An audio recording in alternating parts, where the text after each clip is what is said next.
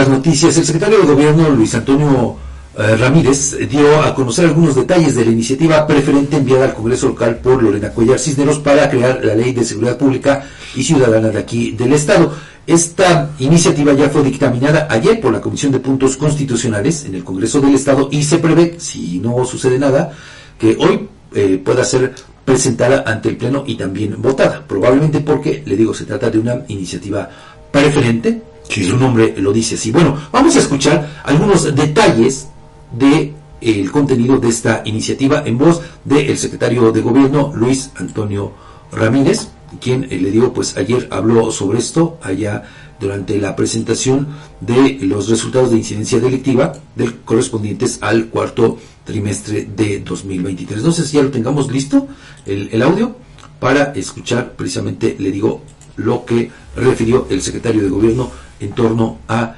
esta nueva ley de seguridad. Lo, escuchamos.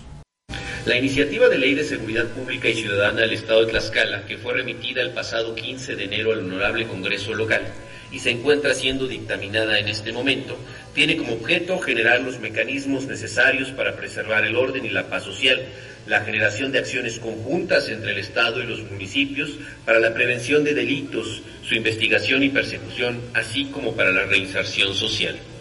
Por otra parte, sienta las bases para el servicio de carrera profesional de seguridad ciudadana y delimita competencias entre el orden de gobierno estatal y municipal, permitiendo una mayor coordinación, todo lo anterior en cumplimiento pleno del marco jurídico aplicable con perspectiva de género y respeto integral a los derechos humanos. A solicitud de nuestra gobernadora y por estrategia plena, se implementa la figura del mando coordinado a través de la Secretaría de Seguridad Ciudadana del Estado para el reforzamiento del ámbito municipal cuando resulte estrictamente necesario para la disminución de la incidencia delictiva con una periodicidad de tres meses con posibilidad de prórroga hasta restituir el orden, la paz y la estabilidad en estos casos de emergencia. En este supuesto, la Policía Municipal dependerá administrativamente del edil en cuestión y operativamente del titular de la Secretaría de Seguridad Ciudadana del Estado. Es por ello la importancia de la coordinación de las y los presidentes municipales para poder lograr en una sinergia de coordinación los resultados de la integralidad de nuestro Estado, por supuesto, en el respeto de la separación de los poderes y la autonomía de los mismos. Es importante mencionar también la creación de la figura del Secretariado Ejecutivo del Sistema Estatal de Seguridad Pública, como órgano desconcentrado de la Secretaría de Gobierno, al que por sus funciones se encontrarán adscritos el C5I y el C3.